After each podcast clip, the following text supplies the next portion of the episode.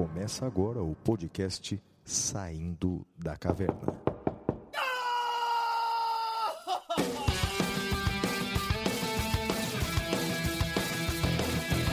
Com Guilherme Madeira, Fala galera, sejam bem-vindos, sejam bem-vindas. Flávio Martins, Salve, salve galera, muito bem-vindos, muito bem-vindas a mais um episódio do Saindo da Caverna, episódio número 75, medida provisória. Eu sou Guilherme Madeira e, junto com meu amigo Flávio Martins, vou acompanhá-los pelo encontro de hoje. Fala, Flavião, e aí, parceiro? Poxa, Madeira, mais uma semana vivos, estamos aqui e isso já é motivo para comemorar. Um monte de outras coisas, a gente fica um pouco nervoso, um pouco aflito, um pouco ansioso, mas, bem, a gente tem que comemorar aquilo que merece, é saúde e vida. Hoje em dia é, é algo para se comemorar, Madeira. É isso, Flávio. Antes de começar, eu queria agradecer toda a solidariedade que recebi nas redes sociais dos nossos ouvintes, que se divertiram muito com o fato de você ter recebido um gemidão. Né? E, e- então é isso. Eu queria agradecer o apoio a todos os entusiastas do gemidão desse país, Flávio. É esse bando de adolescente que não soube envelhecer, não é? Pois é. É isso. Então, feliz dia das crianças para vocês. Está chegando. Obrigado! Então vamos agora para o nosso primeiro bloco, Correspondentes da Caverna. Até já. Oh. Correspondentes da Caverna.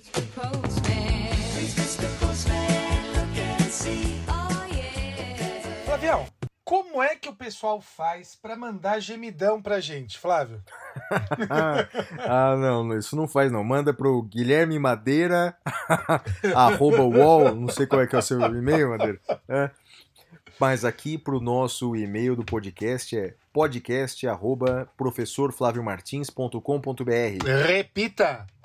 Podcast arroba professorflaviomartins.com.br ou então pode entrar em contato com a gente pelas redes sociais. Os meus endereços, eh, tanto no Twitter quanto no Instagram, é arroba sigoflávio, e os endereços do Madeira, tanto no Twitter quanto no Instagram, é arroba madeira10. Muito bem, vamos então à primeira cartinha da semana, é o Fernando Henrique. Vamos lá. Recebemos uma carta de Fernando Henrique, imagino que não seja o presidente, aliás, não é o presidente, o sobrenome dele é Costa e não Cardoso. FHC Mas o- também. FHC também, tem razão. O FHC, ele nos escreve assim, ó. Escrevo-lhes para externar minha admiração quanto ao trabalho dos senhores no podcast Saindo da Caverna e no podcast do Flávio Detrator. São programações com conteúdo jurídico de altíssimo valor e de linguagem comunicativa, recomendados para os estudantes e profissionais do direito e aos curiosos que exercem outras profissões nas diversas searas. Não perco um episódio sequer das duas programações e geralmente ouço os podcasts quando faço atividade física ou doméstica. É uma ótima forma de tornar mais leve e enriquecedora a rotina do dia a dia. Sou advogado, tenho 31 anos, natural, e radicado em São Luís, no Maranhão, e estudo para concurso público, Defensoria Pública do Estado, desde quando me formei em 2016. Preliminarmente, preciso concordar com o professor Madeira que o U2 é superior aos Beatles? Opa, mas nem Que eu isso, falo tá- isso. Ele tá brincando? Não, você tá falando sério? Sendo essa última apenas uma banda boazinha e superestimada Ixi, pelos seus apreciadores? ixi. Rapaz, que isso? Foi, foi é na- necessário na, na enfatizar. veia. Não, que isso. É que, na verdade, para algumas pessoas que, que não conhecem é, a- talvez a trajetória do- dos Beatles, das duas, uma. Ou ele não conhece a trajetória inteira dos Beatles, os Beatles duraram 10 anos. Nos primeiros 3, 4, 5 anos da carreira, era uma bandazinha de rock, aquele iê, iê, iê. tinha algumas coisas acima da média, de qualidade, mas era mais aquela banda de iê, iê, iê. No- na segunda metade da banda, fica uma coisa extraordinária, com, com, com, com certas composições que nunca antes foram feitas, etc, etc. Ou é isso, ele não conhece a fundo a carreira dos Beatles, ou ele tem um profundo mau gosto, né? como você. como você, Madeira. Ó, é necessário enfatizar que o professor Flávio precisa absorver mais o gosto musical eclético do professor Madeira. Toma! Ouça mais músicas trash, professor Flávio. Toma! Aí eu concordo, né? Que as músicas que o Madeira muitas vezes ouve é trash mesmo, na sentido literal da palavra É, trash. mas eu nem, nem discordo, não discordo, tem razão. Sei. Por outro lado, é, assim como em certo podcast disse o professor Flávio, sou jogador de FIFA e curto muito o universo gamer. Eu também jogo FIFA, sou péssimo jogador. Também aprecio enormemente as dicas de leitura que o professor Flávio recomenda a cada episódio. É, quanto ao professor Madeira, fui conhecê-lo somente quando ouvi, é, é, comecei a ouvir o Saindo da Caverna. É digna de todos os elo- elogios a postura pessoal do professor e juiz.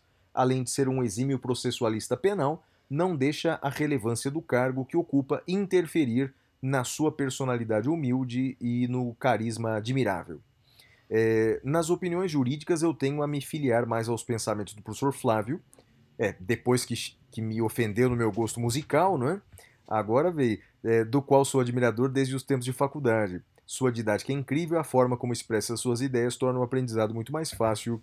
É um prazer imenso acompanhar o trabalho dos senhores. Por favor, continue esse projeto por décadas, pois desde o primeiro episódio do SDC estou acompanhando assiduamente cada programação.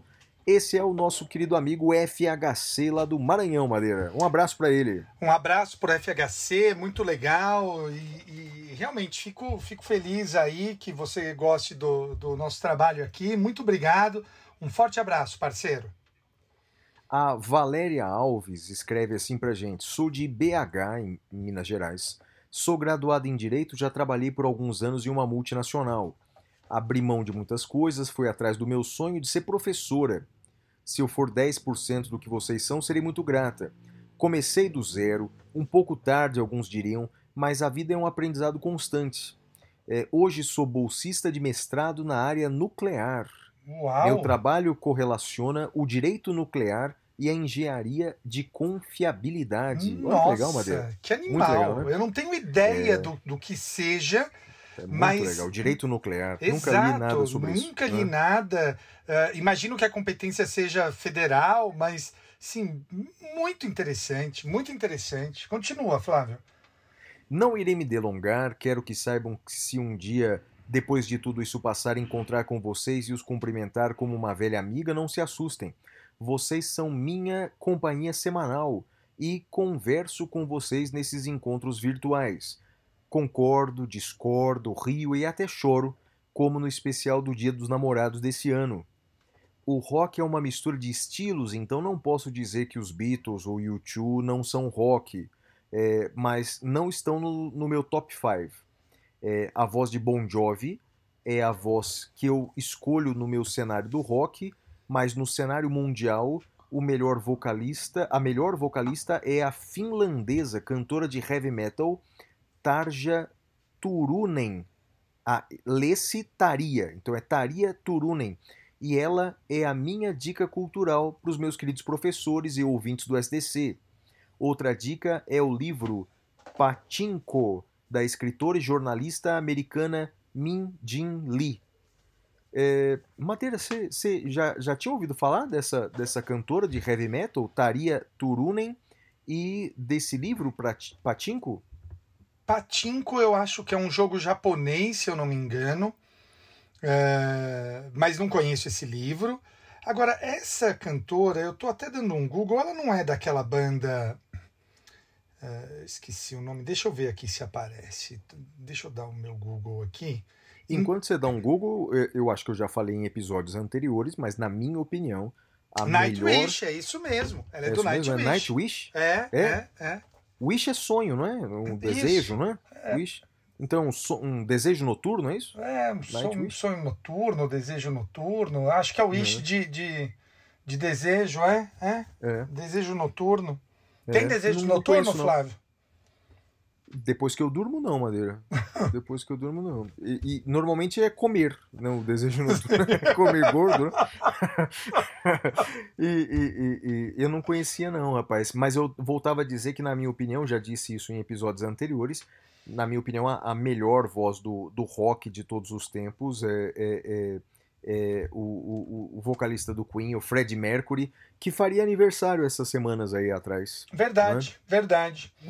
E Flávio, eh, ela falou do Bon Jovi, né? Eu, eu não Uhum. lembro agora se você foi, mas Bon Jovi foi meu último show antes da pandemia, cara. Foi o primeiro show que eu levei minha filha, foi, foi bem legal. Ah, Você já, já foi em show do Bon Jovi? Não, não, eu acho um pouco boy band também, viu, Madeira? Bom, Tio, com todo respeito. né? É, inspirados na primeira boy band da história, né? Sei. Sei. Flávio, qual foi seu último show antes da pandemia? Você lembra? Ah, rapaz, eu tô pensando aqui, mas acho que foi algum show do Paul McCartney. Nos últimos anos eu não tava, tava trabalhando tanto, acabei não indo muito a shows, Madeira. Pois, Flávio. Mas deve ter Então, pouco. vamos, pensando no que a gente estava conversando fora do ar até, é, vamos, vamos fazer um compromisso de ano que vem, né, admitindo que a vida volte ao normal, irmos a pelo menos dois shows no ano. Combinado. Combinado? Vamos, embora. Combinadíssimo. Pelo menos dois shows no ano. Ah, sem dúvida. Tem que voltar ao normal, né? Se Deus quiser. Voltando ao normal, mas aí também, para o ouvinte nos entender, a gente tem uma, uma carga de trabalho muito grande. É por isso que é a nossa dificuldade de, de irmos a shows, né? Então, eh, a gente começa 8 da manhã, vai até às 11 da noite, né? Então, acho que... E, e acho que tem uma coisa, Flávio, que eu não sei se, se você já parou para pensar. Eh, Você acha que... Você está preparado para voltar, Flávio? Sim, eu acho que sim, Madeira. É que, na verdade, é, a impressão que eu tenho é que muitas pessoas vão. é, é, é, vai ser um novo normal, não é? Porque muitas coisas que eram é, essencialmente presenciais não serão mais. Por exemplo, muitas reuniões que eu fazia e eram todas presenciais serão todas online, não é? Serão poucas as reuniões presenciais que eu vou fazer. Então, quer dizer, creio que volta ao normal, mas é- vai ser um novo normal, não é? É a impressão que eu tenho. A sua não? É, eu acho que em parte sim, mas você deve lembra, deve pensar, por exemplo, no nosso volume de aulas, né? Que agora a gente grava das respectivas residências. Você imagina ah, aquele volume? Você não, não pensa que talvez tenha alguma dificuldade de readaptação? Ah, sem dúvida alguma. Já quando eu voltava de férias, já era algo que demandava uma certa adaptação. Imagine agora de dois anos num ritmo diferente, né? Né? É isso, é isso. Sem dúvida. E tem uma última mensagem, Madeira, que é do Guilherme Grigolon, que escreve assim: Caros professores Flávio Madeira, meu nome é Guilherme Manesco Grigolon, tenho 29 anos e advogo há pouco mais de seis anos. Sou ouvinte assíduo do podcast, especialmente nas minhas viagens a caminho da minha querida namorada, a Bruna. Eu poderia aqui compartilhar algumas experiências dos tempos de estágio na Procuradoria-Geral da Fazenda Nacional e Defensoria Pública, ou ainda algumas passagens da minha ainda jovem carreira. Entretanto, quero compartilhar uma experiência pessoal. No último dia 6 de setembro de 2021, eu e mais quatro amigos iniciamos uma peregrinação de bicicleta, o Caminho da Fé. Partimos de Águas da Prata, no, no interior de São Paulo, e tínhamos pela frente aproximadamente 320 quilômetros de muitos desafios que seriam superados em cinco dias.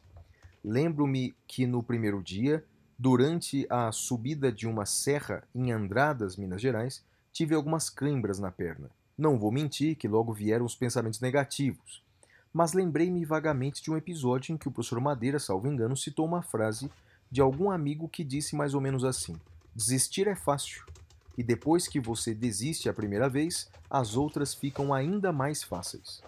A partir daquele momento, permaneci firme no propósito de concluir a peregrinação, mesmo que tivesse dores pelo corpo. Após cruzar com várias pessoas, cada uma com seu propósito e experiências, em 10 de setembro de 2021, chegamos ao Santuário Nacional de Nossa Senhora Aparecida, o que foi muito emocionante. Meu objetivo aqui não é influenciar a orientação espiritual de qualquer pessoa. De certa forma, com essa experiência compartilhada, quero ressaltar que temos que ter dedicação, perseverança e acreditarmos em nós, a fim de que possamos alcançar nossos objetivos. Agradeço aos professores que a cada episódio nos ensinam e nos ajudam a evoluir nos mais variados sentidos que esse verbo possa ter. E não posso deixar de pedir que mandem um abraço à minha querida namorada Bruna, aos meus pais e minhas irmãs. Abraço a todos mensagem bonita do nosso amigo Guilherme Madeira. Muito legal, é seu xará. Muito legal. Eu tava tentando encontrar aqui, infelizmente eu não encontrei. Tem um jornalista da Globo, ele já me entrevistou uma vez, e ele fez esse caminho da fé, só que caminhando. Você lembra quem é, Flávio, ou não? Não lembro, Madeira, não lembro. Eu esqueci o nome. É um, é um cara super bom. Ele faz umas matérias muito boas também de jornalismo investigativo pro Fantástico agora. Eu, ah, eu até sigo ele no Twitter, no Instagram, ele me segue. Eu fui tentar achar, mas memória me traiu. Eu imagino que deva ser uma experiência maravilhosa. E é isso que, que o meu colega, o meu xará, falou. Independentemente da fé, né? É uma aventura maravilhosa que ele vai levar para o resto da vida. Cara, parabéns. Eu, eu também tenho vontade de fazer esse, isso que o pessoal chama de turismo de aventura. Flávio, me lembra, né? Esse, esse Caminhos da Fé me lembra o Caminho de Santiago, né? Você já pensou em fazer, Flávio? Já, já pensei em fazer, Madeira, mas eu faria de carro. Eu faria de carro. Já, é verdade, fiz, fiz na minha, fiz até uma programação, saindo do Porto em Portugal e chegando em Compostela, eu faria isso em dois dias, pararia, já tinha escolhido até os restaurantes que eu ia pagar, parar, os vinhos que eu ia tomar, mas a maioria das pessoas costuma fazer esse, tra esse trajeto a pé. Eu, eu faria de carro, Madeira, mas, mas é, de carro eu faria, a pé eu penso que não. Mas dizem que é a coisa mais linda, Madeira. É, que a coisa o- mais linda. o- são aproximadamente 800 quilômetros. Né? Cara, eu confesso que eu tenho vontade, viu, Flávio? Acho que deve ser uma experiência maravilhosa. Diz que, é, diz que é maravilhosa mesmo, Madeira. Diz que é maravilhosa. Eu cheguei a conhecer lá, eu, eu, eu- eu estudei lá um- um- alguns meses em Santiago, né?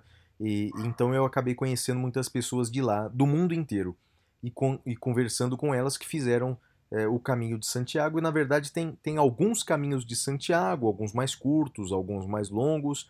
É, esse que você falou, eu creio que é o, é o mais tradicional, é o que sai da França, né? É, que foi, me parece, que o Isso, caminho San, mesmo do, San do- é isso. Então me parece que é o caminho mesmo feito pelo santo, né? Pelo, pelo, pelo, pelo Santiago, o São Tiago. É, bem, mas, mas é, dizem que é uma coisa linda. E hoje em dia é uma coisa muito segura, tem pontos de parada, tem os albergues, é um negócio, deve ser muito legal mesmo. Pô, mas a gente legal. podia pensar, Flávio, em fazer esse Caminhos da Fé. É, metade do percurso caminhando aqui no Brasil. Deve ser bem legal, deve ser bem né? legal. Eu acho que deve ser uma experiência maravilhosa. Eu, eu lembro que esse jornalista da Globo, ah, eu tô tentando lembrar o nome, mas me foge. Ele passava a reportagem todo dia naquele jornal do meio-dia. Foi, foi, foi muito, muito bacana a reportagem dele. Eu, eu imagino que o colega, o Guilherme, tendo feito de bicicleta, também deve ter sido uma experiência muito bacana. E mandar um beijo aí para a namorada Bruna dele e para os pais, para as irmãs, um forte abraço, um beijo aí para todos vocês. É isso aí, Madeira. Vamos que vamos. Então vamos agora para o primeiro bloco, que é o Notícias da Caverna. Até já.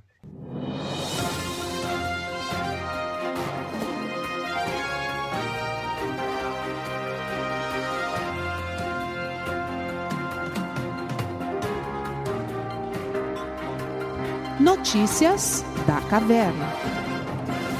Olha, Madeira, a minha primeira notícia é que nessa semana a Câmara dos Deputados aprovou a quarentena de quatro anos para juízes, promotores e policiais civis e militares que ficariam, portanto, no período de quatro anos após deixar o cargo público, ficariam impedidos de se candidatar a qualquer cargo público eletivo.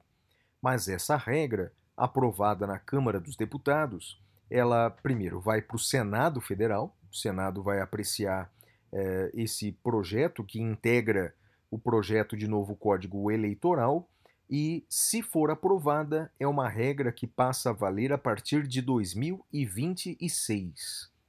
Portanto, Madeira, se você quiser alguma aventura política, então aparentemente você vai poder se candidatar o ano que vem, Madeira. Flávio, você sabe que eu sou plenamente favorável a isso. Acho que as pessoas que querem usar da carreira da magistratura, do MP, da polícia, uh, tem, que, tem que sair da carreira, né? usar como trampolim político. Eu só acho que o projeto peca por um detalhe. Tinha que valer isso não apenas para concorrer a cargo eletivo, mas também para que a pessoa uh, não exerça nenhum cargo em comissão. Eu dou um exemplo. Você imagine, Flávio, que eu largue a magistratura e vá ser uh, secretário de Segurança Pública do Estado, ou, sei lá, ministro da Justiça no governo federal. E aí, ao final dos quatro anos, eu saio candidato. Então, percebe que aí acaba deturpando todo o sentido. Então, acho que deveria haver a extensão também para cargos em comissão no Poder Executivo, Flávio. É, eu, eu, eu tenho uma, uma posição intermediária quanto a isso, viu, Madeira? É, bem, primeiro, eu consigo enxergar o problema seríssimo de pessoas nos seus respectivos cargos públicos, juízes, promotores ou policiais, usarem os seus cargos públicos uh, uh, como trampolim uh, político e, e, nos últimos anos acabam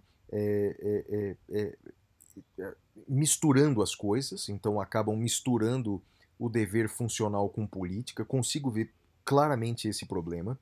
Consigo ver um segundo problema que é a ineficiência do, do, dos órgãos de, de controladoria ou corregedoria para inibir essa prática. Né?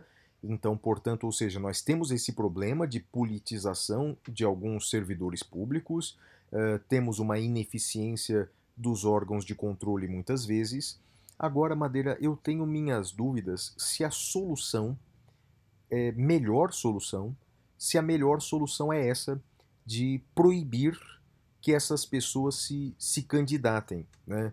É, ou seja, é, parece que a, a, a eleição é, dessas pessoas que acabam, de certa forma, usurpando uh, da função pública é, é, é, um erro por parte do eleitor. Mas não é o único erro que o eleitor comete. O, o eleitor brasileiro ele já elegeu palhaço, ator pornô, votos de protesto dos mais diversos, ou seja, o voto inconsequente. Então, é, vê-se, Madeira, que a eleição de muitas dessas pessoas se dá é, por, por, por, uma baixa qualidade do, do, do, conhecimento do nosso eleitorado. Então, a, a melhor solução, no meu ver, era uma maior conscientização política, uma maior educação. Então, em vez de, de você atacar a, as consequências, é, eu entendo que nós deveríamos atacar as causas. Então, cobrar uma maior responsabilização dessas pessoas. Uh, me parece que o, o, o, judiciário tem caminhado nessa, nessa situação, o, o MP também, quer dizer, o, o CNJ, o CNMP tem feito aí um controle que muitas vezes até inadequado parece, mas, mas tem, tem tentado fazer isso, tem tentado evitar não é? uma politização eh, de juízes e, e promotores, a, a, a polícia eh, também tenta fazer isso. Mas enfim, não sei se eu estou claro. É, eu acho que a, a, melhor maneira seria atacar a, a causa do que atacar as consequências. Mas eu entendo que, é, num, num, por um determinado momento, enquanto não conseguimos melhorar as causas desses, desses males, eu entendo que podemos minimizar as consequências. Então, é, algumas pessoas me perguntam se isso é inconstitucional, se isso fere a igualdade e eu entendo que não, não, não é inconstitucional. Né? É uma opção é, que pode ser feita pelo legislador, é, não é uma opção pessoal, quer dizer, não, não é algo para proibir apenas a candidatura do Sérgio Moro, né? o que aí é, poderia ser algo inconstitucional se, se fosse uma lei pensando em atacar uma pessoa específica, mas não é o caso, tanto que só se aplica a partir de 2026, se for aprovado. Uh, então, eu entendo que não é inconstitucional. Pode ser uma escolha feliz ou infeliz, a depender do seu ponto de vista, É, eu entendo que não é a melhor solução, mas é, entendo que é uma solução possível, sobretudo num curto prazo, Madeira. Muito bem. Flávio, eu vou falar da minha notícia. Deixa eu, deixa eu te falar uma coisa. Você gosta de lenda urbana, Flávio? Ah, eu acho legal, Madeira. Acho legal, sim. Você lembra legal. de alguma agora, de, de cabeça, não? Rapaz, eu lembro da, da, da, da, da lenda urbana é, lá da, da Escócia. Eu cheguei até a fazer um, um passeio é, sobre isso, dos fantasmas da, da, da Escócia, dos fantasmas lá de Edimburgo. É, Uh, que legal. Você fez é aquele muito- Roma Misteriosa? Também tem esse. que Você passeia fiz, por não. Roma à Não. noite. Eh, esse eu e, o, e o guia vai te mostrando onde ocorreram os crimes. Só que aí é real, não é lenda urbana. Crimes reais na cidade de Roma. Ah, isso deve ser legal. Puta, É, legal eu fiz um bem- esse. Eu fiz um bem parecido, aliás, eu fiz dois, com dois guias diferentes, é, que é o Jack e o Estripador. Ai, Jack Flávio, acredita que eu não consegui ir? A Milena não quis ir. Ela não É, quis. Não quis, cara. Daí a gente desencanou de ir nesse lá em Londres. Ah, é Então, uma é tristeza. bem legal. Não, nem fala lugares, dele. Nem é, fala dele, ué, senão não vou, fala, não? vou desligar e vou, vou ligar xingando minha filha. Não, nem fala dele. Ok. Mas ok. eu, eu tô te falando de lenda urbana, porque também tem uma lenda urbana, não sei se você lembra, do cara que vai para um bar e acorda. Tem, tem uma, uma loira que começa a dar bola para ele, ele vai beber com ela, se engraça com ela, vão pro motel e ele acorda numa banheira cheio de gelo e sem um rim. Já, já, Ô, louco. Não, já- eu não conheço, viu? não. é uma lenda. Não, não. E o Eu Supremo. conheço a, loira do banheiro da escola, você conhece, né? Ah, sim, a loira do banheiro. E daí tem as variações, tem aquele filme de terror Candyman. Se você fala Candyman três vezes olhando pro espelho, ele aparece e mata você. É um horror. Hum. É, mas o Supremo julgou uma questão interessante. Qual é o crime e qual a competência para julgar aquela pessoa que extrai órgãos e, ao extrair os órgãos, para fazer a remoção ilegal dos órgãos, a vítima morre. Então, remoção ilegal de órgãos com resultado morte. A primeira turma do Supremo decidiu isso por maioria de votos, Flávio. Ela reconheceu que não é da competência do júri esse caso.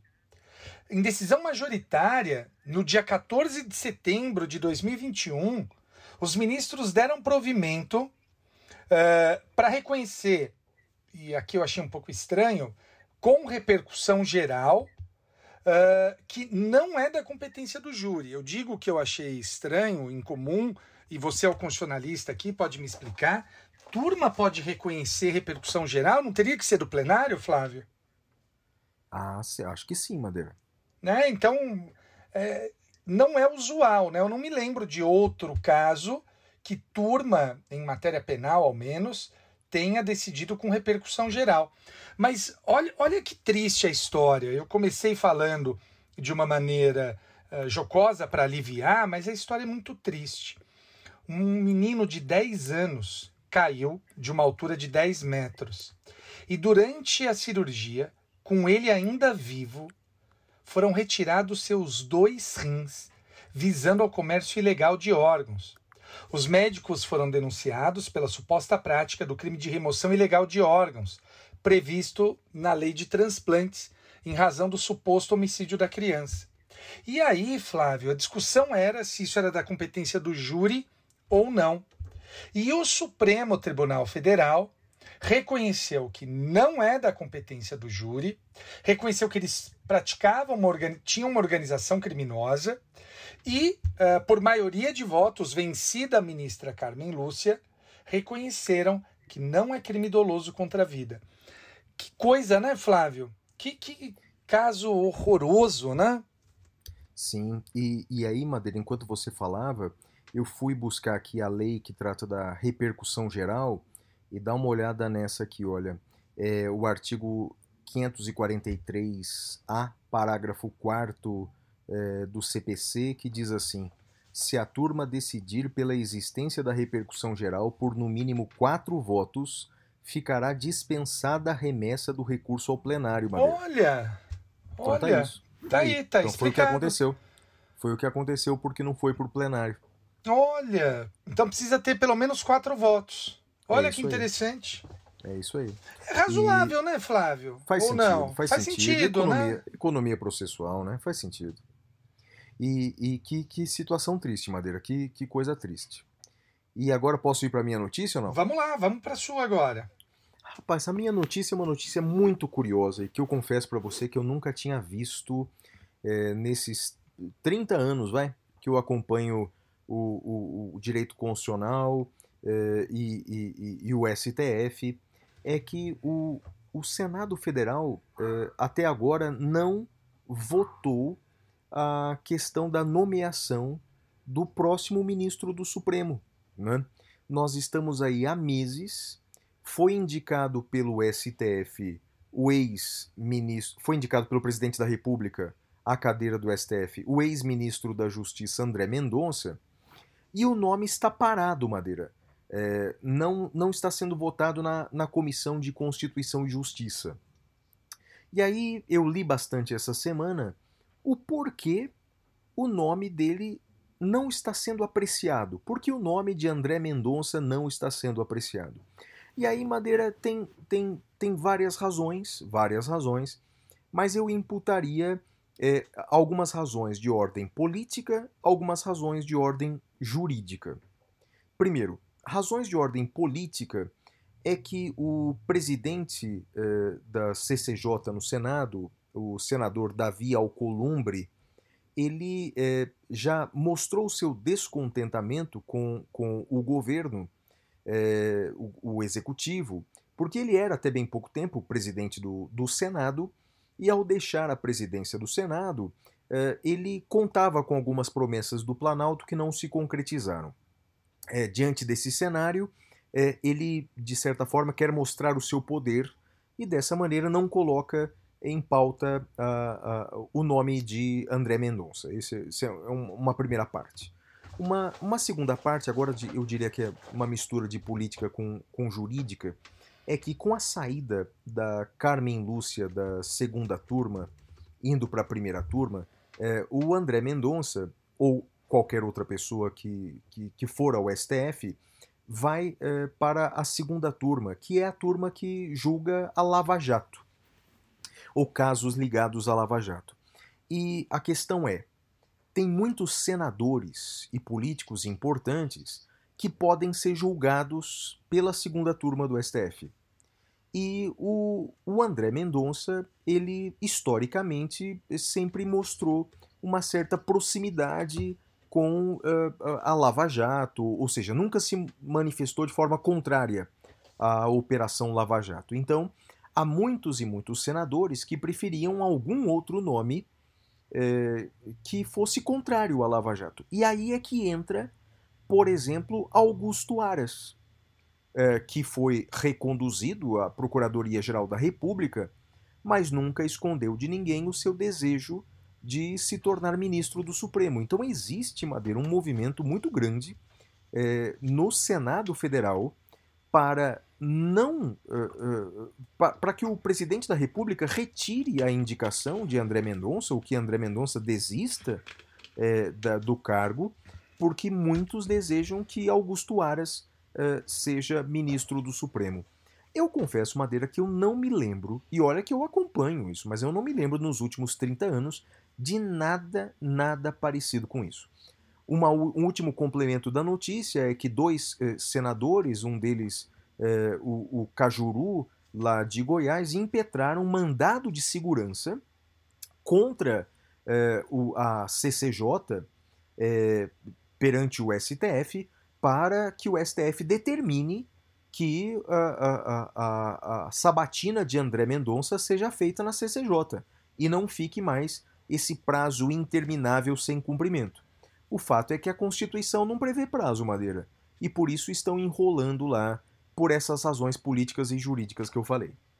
Flávio, há um outro motivo pelo qual você, eu diria, que torce para a rejeição do André Mendonça e para a indicação do Aras. Você vai falar ou eu falo? Sim, não, eu falo, tem um motivo, sim, um motivo muito pessoal. né? Exato. É, Conta o para o nosso motivo pessoal é ouvinte que o, Ah. o porquê é que você não é isento para essa notícia, porque é que você eh, está aí construindo uma narrativa para que o, o, o Ara seja indicado. Conta para o É. ouvinte se você tiver coragem. Eu, eu não vou mentir, não vou mentir que estou torcendo pro Aras.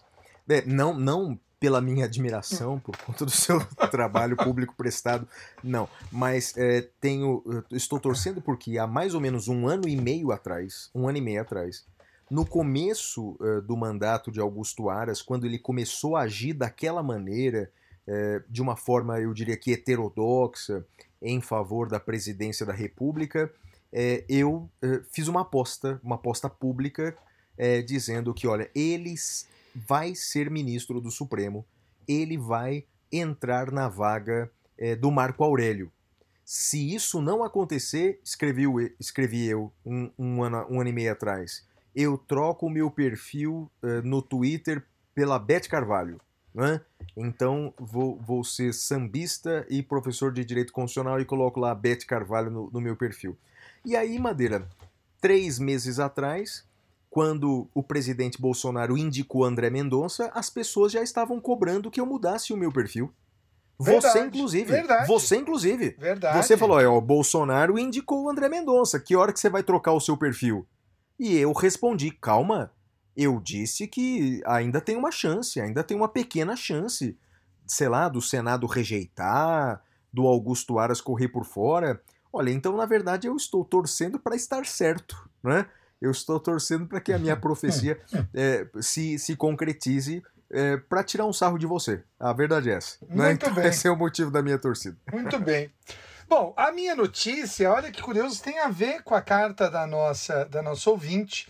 Supremo derruba a norma da Constituição da Paraíba que proibia usinas nucleares e tratava de lixo atômico. O entendimento adotado pela Corte é de que o Estado não tem competência para legislar sobre a matéria. O- foi unânime. O Supremo Tribunal Federal declarou a inconstitucionalidade de dispositivo da Constituição da Paraíba, que proíbe o depósito de lixo atômico não produzido no Estado e a instalação de usinas nucleares em território paraibano. A decisão foi tomada na sessão virtual encerrada em 14 de setembro, nos termos do voto da relatora ministra Carmen Lúcia, é a ADI 6895, e gerou, a, a, foi promovida pelo Procurador-Geral da República, Dr. Augusto Aras, contra o artigo 232 da Constituição da Paraíba, Flávio. Tá aí. É, acabamos de falar nele e ele que foi é, o, o autor desta inicial. Flávio, qual que é a sua notícia? Minha última notícia, Madeira, é essa daqui. O Tribunal Superior Eleitoral cassou o mandato essa semana de uma vereadora pela prática da rachadinha, a famosa rachadinha. O TSE eh, decidiu por unanimidade que o esquema de rachadinhas eh, causa danos ao erário público e pode tornar inelegível o agente público pego nessa prática criminosa é, então o, o, o Supremo, eh, desculpa, o TSE deixou claro que rachadinha, na verdade, é um crime contra o, a administração pública, não é? Porque, bem, chegou-se a cogitar algumas pessoas, eu imagino que poucas da área do direito, não seria imaginável isso, mas é, algumas pessoas chegaram a, a cogitar, não, rachadinha não é crime, uma espécie de, de uma retribuição financeira, é, um agradecimento financeiro dos servidores. Não, na verdade, é, configura crime, é, provavelmente peculato, e por essa razão, por sete votos a zero, Madeira foi por unanimidade, é, o TSE entendeu que racha, rachadinha configura uma hipótese de corrupção, configura crime, e por isso uma vereadora teve o seu mandato cassado por essa prática, Madeira. Muito interessante, muito interessante. Concordo, acho que foi uma boa medida tomada pelo, pelo TSE, foi isso? Foi TSE. Muito boa medida. E agora, Flávio, vamos então para o próximo bloco, que é o tema cavernoso. Temas cavernosos.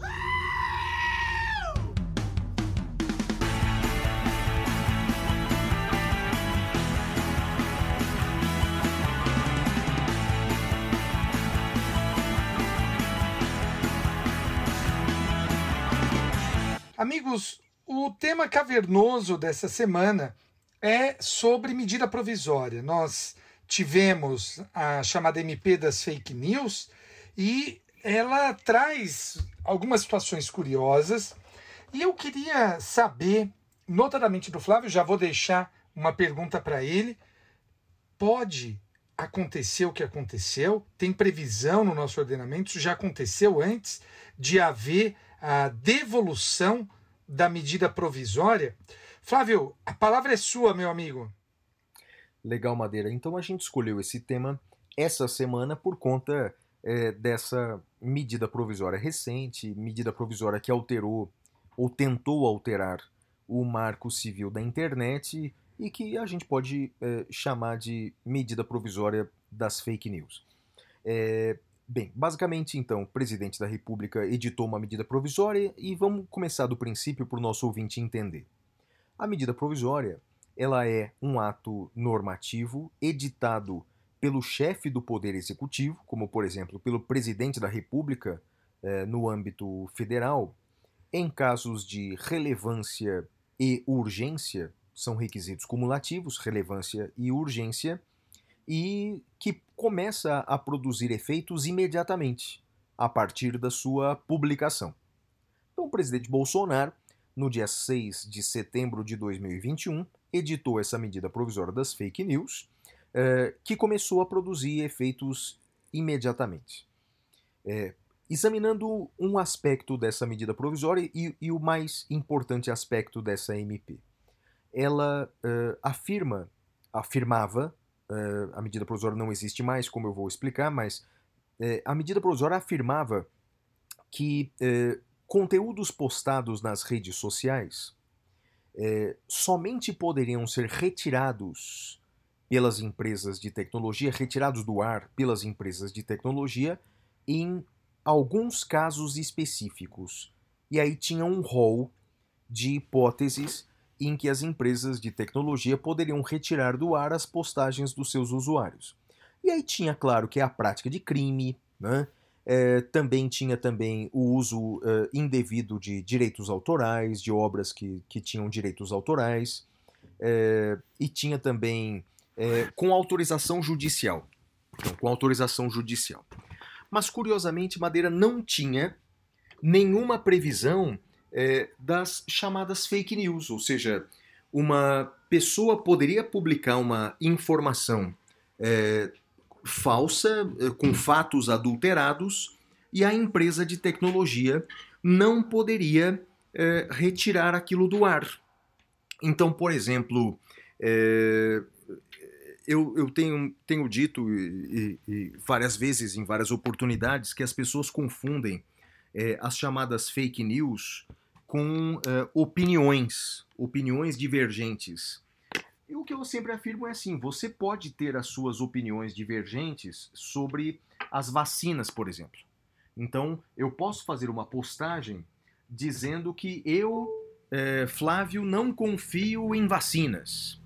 É uma opinião muito infeliz, mas eh, eu tenho o direito de fazê-la, que eu não confio em vacinas. É diferente deu fazer uma postagem eh, dizendo que, segundo a Universidade de Massachusetts, as vacinas elas matam 30% eh, dos imunizados e são dados mentirosos, ou adulterados ou inventados. Isso eu não posso fazer. Então eu posso dar opiniões controvertidas, mas eu não posso adulterar fatos. Eu posso, é como dizem os alemães, eu posso é, dar a minha opinião sobre o Holocausto judeu, mas eu não posso negar a sua existência. Então adulterar os fatos não é possível. Essa medida provisória, ela de certa forma blindava as fake news. O argumento do presidente da República, que aliás foi, foi dito essa semana num pronunciamento, é que eh, a, a, a sociedade brasileira já está habituada à mentira. E ele fez até uma brincadeira. Quem nunca mentiu para sua namorada? Então, na verdade, é a sociedade é, que tem que livremente lidar com a mentira, não deve o Estado é, cuidar das fake news. Bem, é que na verdade não dá para comparar é, mentiras.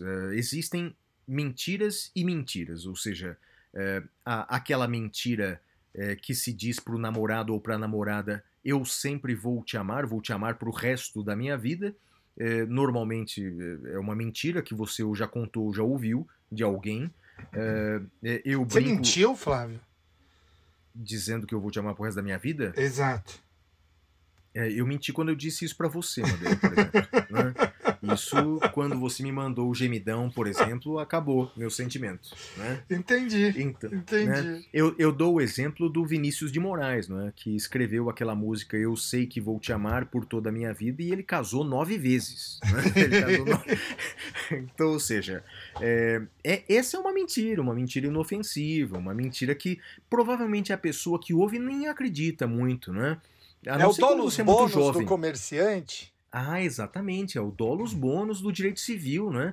O cara que fala, esse é o melhor produto de todos os tempos, esse é o melhor bolo de chocolate do mundo, não tem isso? Né? Então é o, do, o dolus bônus, né? Esse não faz mal pra ninguém, as pessoas sabem que você tá mentindo, mas tudo bem, faz parte.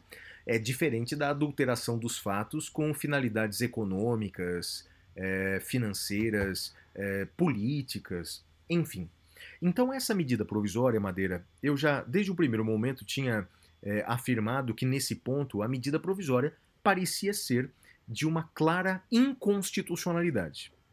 Aí a questão é: diante de uma MP inconstitucional, cabe a quem eh, declarar a inconstitucionalidade dessa medida provisória? Eh, bem, cabe a- a dois órgãos, basicamente, Madeira. Cabe ao Judiciário, no tradicional controle de constitucionalidade. E veja que curioso, houve uma decisão liminar da ministra Rosa Weber suspendendo essa medida provisória por inconstitucionalidade. Então ela fez isso nessa semana e ela podia fazê-lo. Mas eh, no mesmo dia, que coincidência, o presidente do Senado, Rodrigo Pacheco, que também é o presidente do Congresso Nacional, ele devolveu a medida provisória para o presidente. Ou seja, ele nem eh, colocou a medida provisória do presidente em votação pelo Congresso Nacional, como determina a Constituição. Ele devolveu para o presidente. A, a mensagem é a seguinte: presidente, essa medida provisória é tão absurdamente inconstitucional que nós nem vamos nos dar ao trabalho de votar isso. Então ele devolveu essa medida provisória para o presidente, sem que o Congresso examinasse. Aí, Madeira, a seguinte questão interessante. Isso não tem previsão na Constituição. Isso não tem previsão na Constituição. Essa devolução da medida provisória para o presidente quando é claramente inconstitucional. Não tem previsão. Mas isso já aconteceu, Madeira, cinco vezes na Caramba. nossa história recente. É, aconteceu ainda no, gov- no governo Bolsonaro, já tinha acontecido uma vez é, com o outro presidente do Senado, Davi Alcolumbre, que também já tinha devolvido ao presidente Bolsonaro uma medida provisória que era também claramente inconstitucional. Então, só nesse governo já é a segunda vez que acontece. E também aconteceu em governos anteriores. Então, é a quinta vez que acontece. Eu estava, Madeira, ansioso para saber o que o STF diria sobre isso. E eh, no dia seguinte, a ministra Rosa Weber ela julgou prejudicada aquela ADIM eh, que foi interposta ao Supremo por perda do objeto. Então, a ministra Rosa Weber disse que essa medida provisória não existe mais. Então, dessa maneira, o que a Rosa Weber fez foi eh, concordar, referendar essa decisão do presidente do Senado. Aí, Madeira, para concluir aqui o meu raciocínio, para quem gosta de direito constitucional, eu entendo que nós estamos diante de mais uma hipótese da chamada mutação constitucional, que é uma mudança informal da Constituição, ou seja, o texto da Constituição ele não é alterado, ele continua sendo o mesmo, o artigo 62 continua o mesmo, mas ocorre uma mudança informal da Constituição, que nesse caso é uma subespécie que nós no direito constitucional chamamos de praxe constitucional, ou seja, é uma prática política reiterada que pouco a pouco vai alterando o formato da Constituição. Me parece, Madeira, que é o que está acontecendo no Brasil. Criou-se uma hipótese preliminar de refutar uma medida provisória claramente inconstitucional, uma hipótese que não está escrita na Constituição, mas que pouco a pouco a praxe política foi criando, Madeira. Interessante, né? Muito interessante. É, eu confesso que eu tenho algum incômodo com isso. Acho que é, rejeição de medida provisória é algo muito sério, né? Eu acho que deveria ser votado e aí o Congresso exercendo o seu papel simplesmente dizer que, olha, rejeitar a medida provisória, enfim. Então eu, eu acho que eu tenho alguma, alguma dificuldade, Flávio, uh, nesse caso. Uh, É, e sabe que em- em- parte da culpa, Madeira, desses cinco casos é, foi em parte do- dos presidentes, não é só o Bolsonaro, é- com Bolsonaro é a segunda vez que acontece, mas com os presidentes anteriores, que aceitam essa deliberação do presidente do Senado. Então o presidente do Senado devolve e o presidente fala: ah, ok, tá ok, desculpa, foi mal aí, foi mal. Ou seja, se eu fosse presidente e acreditasse muito na importância daquela medida provisória, eu iria até o STF para fazer cumprir o texto constitucional, como você está dizendo. Ou seja, para que o, o Congresso Nacional aprecie a Sim. constitucionalidade ou inconstitucionalidade, não uma só pessoa, que é o presidente do Congresso Nacional, mas que o pleno da Câmara, que o pleno do Senado façam essa apreciação. Ocorre, Madeira, que nesses cinco casos anteriores, os presidentes da República aceitaram essa medida e o que, que vai acontecendo, né? Aquilo vai se cristalizando, aquilo vai se tornando uma prática cristalizada que começa a ser aceita pelo próprio STF, né? Mas É. eu concordo com a sua preocupação. Né, eu também eu- torço eu- o nariz para isso. Eu Sim. acho que a gente não pode esquecer que, independentemente de preferências ou discordâncias com o atual presidente da República, a, a prática constitucional é muito mais importante, mais relevante do que a figura do, do presidente eh, de ocasião, né? Seja ele quem for, seja ele presidente Bolsonaro, quem o suceder, quem o antecedeu, ah, a democracia é mais importante do que qualquer uma dessas pessoas. Então, por isso que talvez para o ouvinte mais desavisado possa causar alguma espécie, falar, não, mas ent- então eles, no fundo, estão defendendo o presidente. Mais do que defender o presidente, né? a gente está defendendo um modelo, que é um modelo desenhado pela Constituição. Então, com todo respeito, eh, discordo dessa, dessa possibilidade, mas como você bem disse, né, os presidentes anteriores e até agora, pelo menos, o presidente Bolsonaro não recorreu dessa decisão, então vai ficar por isso mesmo, né, Flávio? Vai ficar por isso mesmo, Madeira. Vai ficar por isso mesmo. Muito bem. Flávio, vamos para o próximo bloco, então? Vamos lá. É o Pintura Rupestre. Até já.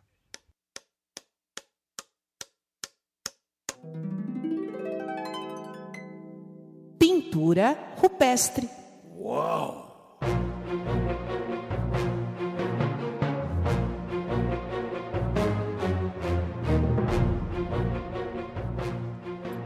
Madeira, a minha dica cultural dessa semana é muito legal, estou muito empolgado com ela. Me diz uma coisa, Madeira. é, você, assim como eu, é professor há mais de 20 anos. E me diz uma coisa, você é, consegue é, dizer para mim, assim, cinco itens mais importantes da pedagogia de Paulo Freire? Quais são as cinco ideias principais da pedagogia de Paulo Freire? Não consigo, Flávio. Eu conheço muito pouco de Paulo Freire. Salvo engano, eu acho que eu li só o Pedagogia do Oprimido. E Darcy Ribeiro, outro também educador importante, educador e político brasileiro. Você saberia dizer quais são as principais ideias? Ou então de Anísio Teixeira, ou então de Anália Franco, que talvez Não. sejam os grandes nomes? Não. É, então, eu também não, Madeira. Eu também não. E isso me incomoda. Ou pelo menos me incomodava. Porque, veja, puxa, eu sou um educador, é, ouço falar tanto de Paulo Freire, Darcy Ribeiro, conheço alguma coisa, mas muito pouco. Então, Madeira, eu descobri que tem um curso de extensão gratuito na Universidade de Brasília, na UNB, um curso de 80 horas é, online, ao vivo, gratuito, repito, que vai começar no dia 21 de setembro, terça-feira. 21 de setembro, terça-feira. Eu me inscrevi, Madeira. Pô, que bacana. Eu vou fazer um curso. O curso chama Educadoras e Educadores Brasileiros, do centenário de Paulo Freire aos 60 anos da UNB. Então, na verdade, vai ter aula sobre as ideias de todos esses principais educadores do Brasil. Paulo Freire, Darcy Ribeiro, Anísio Teixeira, Anália Franco e tantos outros. Então, Madeira, acho muito legal. Fica a dica para o nosso ouvinte. Um curso de extensão vai até o final do ano, né? São aulas à noite, são umas duas aulas por mês à noite sobre os grandes educadores. Porque o o que a gente não pode é ficar nessa discussão aí é, extremamente superficial das redes sociais. É de um lado pessoas prestando homenagens às ideias de Paulo Freire e outras pessoas é, criticando Paulo Freire, sem conhecer de fato as ideias de Paulo Freire, a importância de Paulo Freire e outros educadores importantes do Brasil. Fica a dica, Madeira, esse curso gratuito. É só entrar na internet, colocar aí o nome UNB, né? É, curso UNB, Educadoras e Educadores Brasileiros, vai chegar lá. Muito E a sua dica, Madeira? interessante. Flávio, a minha dica, eu, eu descobri ontem, acho que pode servir para você e para o seu filho. Tem um novo, vamos chamar de serviço no Spotify, eh, que se chama Match.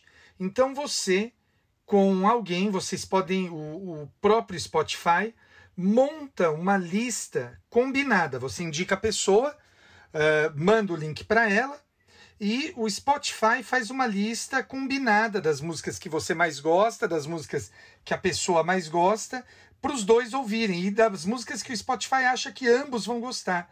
Então, eu gostei muito, fica a dica aí para você montar essa playlist com seu filho, Flávio. Legal, Madeira, legal. Bem interessante. E você fez uma, uma lista então com a sua filha? É, o algoritmo faz sozinho, na verdade, né? Isso que é o Interessante. que é o mais mais E interessante você, a meu e ver. você gostou da lista que eles apresentaram? A, a minha filha tem um bom gosto absurdo, né? Ela, ela é. Ela ouve aquele, aquele tipo de som que o pessoal chama de indie, né? Indie Hum. rock. Então eu, eu sou. sou suspeito para falar do bom gosto da minha filha. Ela é, ela é foda, ela é muito boa, muito boa. Muito bom, Madeira. Legal. Gostei da dica. E aí, vamos pro próximo bloco. Agora é o Pasme e Silência. Né? O Pasme e Silência é um bloco em que o Flávio vai trazer uma notícia e vai tentar fazer o pasmar sobre ela. Flávio, qual é a sua notícia?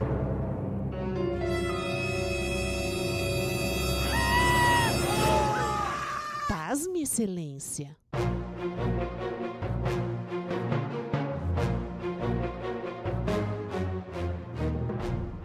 Bem, Madeira, eu, eu confesso pra você que eu separei aqui, rapaz, pra essa semana umas três notícias que caberiam nesse bloco. É, eu vou usar uma notícia só e as outras eu vou guardar para os próximos programas. né? É, vamos lá, a notícia é a seguinte, rapaz. É, o deputado federal é, Hélio Costa, o mais votado de Santa Catarina, é, numa sessão é, da Câmara dos Deputados essa semana, ele advertiu os interlocutores, é, afirmando que o relatório que estava sendo apresentado tinha um erro de geografia. Segundo ele, o Mato Grosso do Sul não fica na região centro-oeste do Brasil. O Mato Grosso do Sul fica na região sul do Brasil. Afinal, é Mato Grosso do Sul e não Mato Grosso do Centro-Oeste. E ele eh, ainda quis explicar, quis dar uma aula de geografia. Na região sul do Brasil, nós temos eh, Paraná, Santa Catarina, Rio Grande do Sul e Mato Grosso do Sul. né? Então, Coreia do portanto, Sul Madeira, também, Flávio? Coreia do Sul, Dakota do Sul, né? Então, portanto, Madeira, aí está, rapaz. Veja, não estamos falando de um engenheiro que passa a, a, a vida trancada, trancado num laboratório, só vendo átomos ou cabos elétricos. Não, na verdade, estamos falando de um deputado federal. Um deputado federal da região sul do Brasil. Rapaz, Olha, eu era mal de geografia, Madeira. Eu confesso pra você que não era uma matéria que eu ia bem. Mas essa eu não errava, não, rapaz. Pasmou ou não pasmou, Madeira, com essa notícia? Ah, pasmei. Pasmei, Ah, pasmei. essa dá pra pasmar, né? Eu, Não, e o pior, ele, ele, ele quis explicar. Pessoal, são quatro estados na região sul: Paraná, Santa Catarina, Rio Grande do Sul e Mato Grosso do Sul. O pessoal do, do Mato Grosso do Sul, rapaz, eles me responderam na- nas redes sociais dizendo: professor, a gente estava acostumado aqui deles confundirem a gente com Mato Grosso. Mas confundirem a gente com a região sul é a primeira vez. Cara, eu não sei, Flávio. Eu ainda acho que isso faz parte daquela tática do Bannon, né? De você falar coisas só para para ficar em evidência, né? Não, não sei. Não sei se não é isso, não. Eu acho que. Pode Eu, ser. eu, eu acho. É, eu nunca tinha ouvido falar desse deputado. É, eu também, então, eu também não, né? Ano que vem é ano de eleições. Eu, eu tenho uma proposta para você. É, o Pasme Excelência agora a gente não vai mais trazer políticos para ele, né? Porque se for uma tática Steve Bannon, a gente não não não compactua com ela aqui. Que tal? Não, ok, o da próxima semana tem, é, tem a ver com jurídico. Não vou, não vou dar spoiler, não, mas já, já tá pronto da semana que vem. Tá bem, então, tá bem. Vamos agora para o próximo bloco, que é o prêmio Capitão Caverna. Até já. É a hora do prêmio Capitão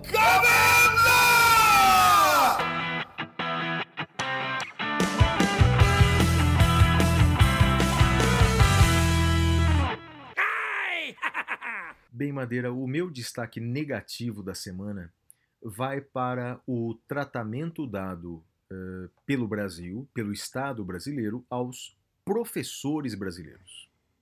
Bem, a, a OCDE, Madeira, divulgou né, nessa semana, quinta-feira, dia 16 de setembro, eh, a OCDE, que é a Organização para a Cooperação e Desenvolvimento Econômico, divulgou um relatório sobre o impacto da pandemia do coronavírus na educação.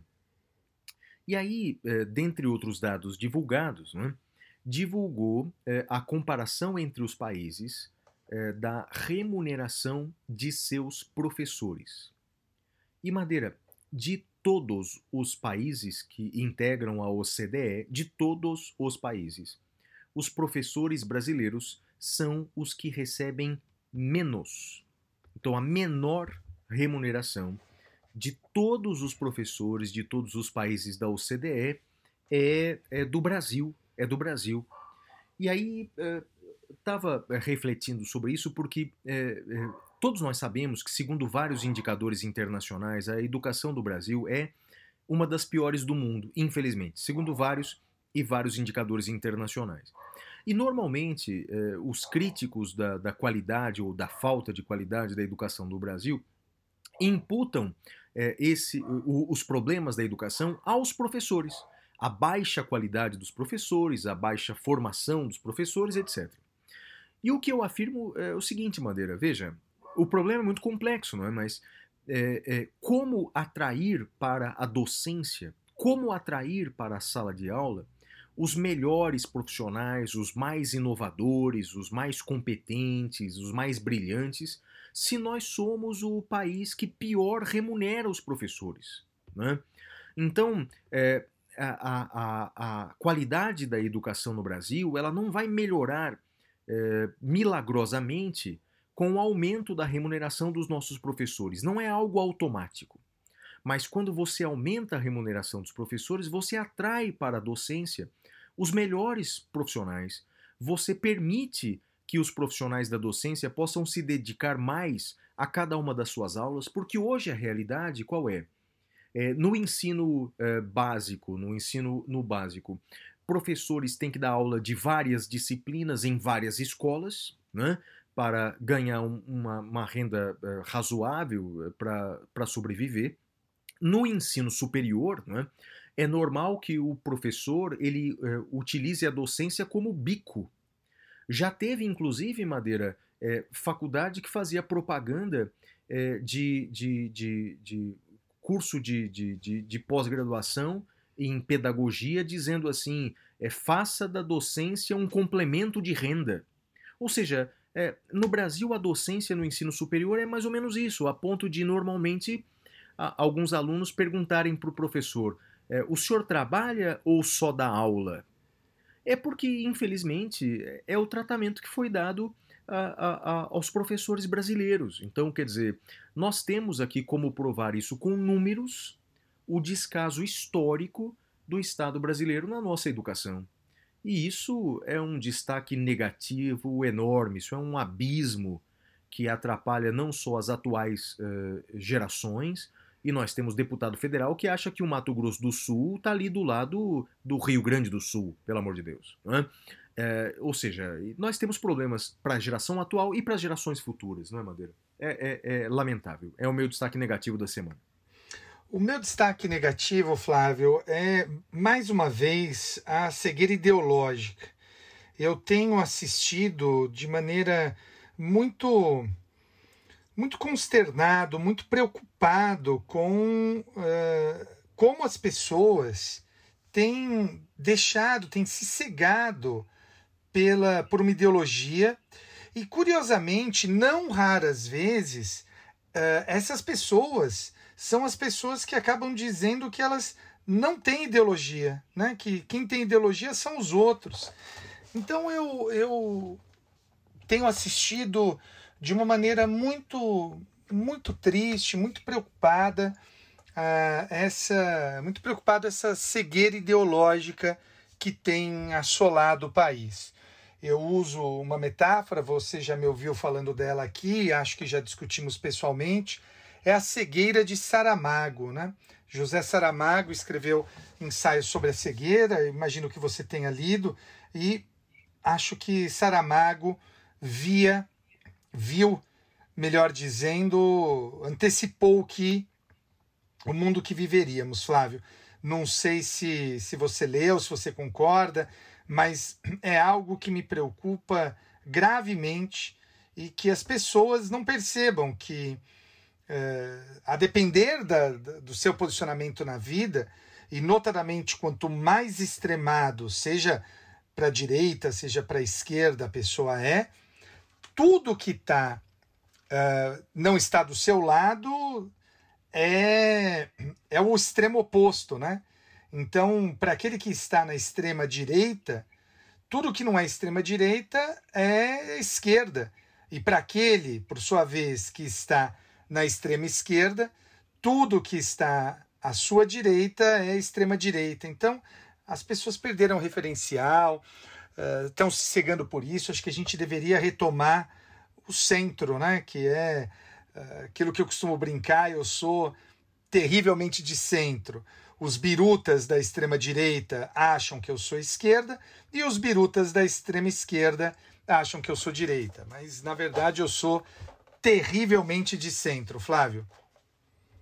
É, Madeira, é isso mesmo, cara. Eu concordo com você. E o meu destaque positivo da semana, Madeira, vai exatamente para os professores uh, de todo o Brasil, que apesar uh, de terem a pior remuneração de todos os países da OCDE, continuam apaixonados pela docência, continuam se dedicando ao ensino, à pesquisa.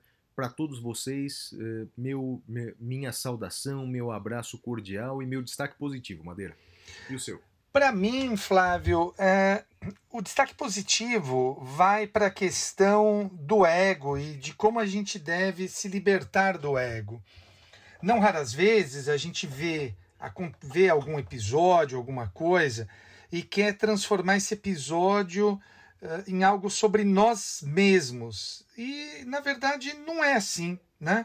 Uh, quando a gente se liberta do ego, a gente percebe que muitas das coisas não nos tem como protagonistas. Né? Nós não somos protagonistas e somos meros espectadores em algumas hipóteses. Então, acho que libertar-se do ego, que é uma tarefa diária, né? não é uma tarefa simples, mas libertar-se do ego é algo que a gente deve buscar, Flávio. É isso aí, Madeira. Muito bom. Muito bom. Mais um episódio, hein? Chega é isso, meu amigo. Terminamos mais um episódio, episódio de número 75. E é isso. Eu deixo aqui um abraço pro meu pai, pra minha mãe e pra você. E para todos os ouvintes do SDC do Saindo da Caverna. Nos vemos semana que vem. Tchau, tchau, galera. Tchau.